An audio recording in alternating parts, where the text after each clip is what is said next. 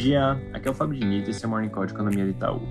Começando pelos Estados Unidos, depois de um bom tempo com negociações que pareciam não sendo tão produtivas, durante o final de semana a questão do teto de dívida, enfim, trouxe avanços mais concretos, como o presidente Joe Biden e o líder republicano na Câmara, Kevin McCarthy, chegando a um acordo e com isso evitando esse que poderia ter sido o primeiro calote nacional. Agora, a semana promete ser agitada porque esse acordo ainda precisa se traduzir em lei, ou seja, precisa passar por votação no Congresso. Aí sim, uma vez cumprida essa etapa, a próxima discussão em relação ao teto fica só para janeiro de 2025.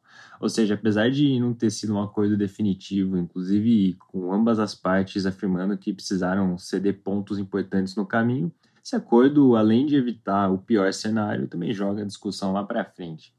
Além dessa votação do teto, a Semana dos Estados Unidos ainda traz dados de atividade bem importantes. Na quinta-feira saiu o ISM de manufatura do mês de maio, que deve vir com uma leve alta.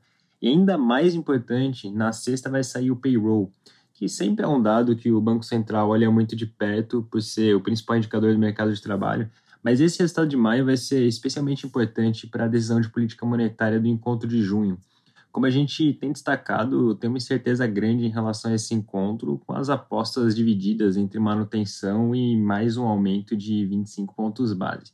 Caso a gente veja uma criação de empregos muito forte nesse resultado de sexta, as apostas em torno de um aumento adicional de 25 tendem a aumentar, com o contrário também sendo válido.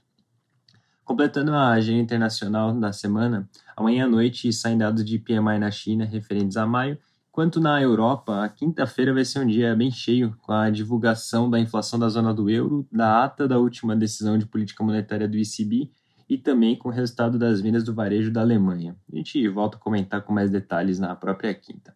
Passando para o Brasil, o presidente do Senado, Rodrigo Pacheco, tem expressado a intenção de votar a nova regra fiscal na semana do dia 12 de junho e, com isso, finalizar todos os trâmites legislativos relacionados ao tema a tempo da reunião do Copom, que acontece nos dias 20 e 21. Dito isso, é importante destacar que esse prazo parece bem desafiador, algo que, inclusive, é mencionado pelos jornais de hoje. Primeiro, porque ainda não está claro como vai ser a tramitação da proposta. Tem um debate sobre qual comissão o texto vai precisar passar antes de ir para plenário. Pode ser que tenha que passar pela Comissão de Constituição e Justiça, a CCJ, ou pela CAI, a Comissão de Assuntos Econômicos. Lembrando que na Câmara foi votado um requerimento de urgência que fez com que o texto pulasse essas comissões intermediárias e fosse direto para plenário. No Senado, parece que isso não vai acontecer. E além disso, a semana que vem ainda tem feriado, que pode acabar dificultando ainda mais a votação a tempo desse calendário. Então, diante de tudo isso, um primeiro ponto a se observar nessa semana é a definição de como vai ser esse rito de aprovação. E a partir disso, deve começar a ficar mais claro se essa data do dia 12 é factível. Outro ponto que vale ficar de olho é que agora, com a aprovação da regra fiscal, a Câmara deve finalmente começar de modo mais incisivo os trabalhos em torno da reforma tributária. Esse é um outro tema que deve gerar várias notícias nos próximos dias.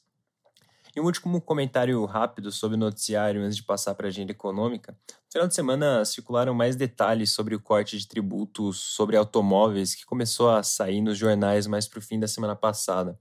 A ideia é que essa redução fique em vigor de 3 a 4 meses, com custo estimado entre 0,6 e 2 bilhões. Agora sim, falando da agenda da semana, tem uma série de dados de atividade importantes nos próximos dias. O principal deles é o PIB do primeiro trimestre, que vai sair na quinta e deve vir com alta de 1,4% em relação ao último tri do ano passado. Esse é um número que vai ser bem importante para calibrar as expectativas de crescimento para o ano fechado. Destaque também para os dados de mercado de trabalho na quarta-feira o resultado da produção industrial que vai sair na sexta, todos esses referentes ao mês de abril. É isso por hoje, um bom dia e uma boa semana.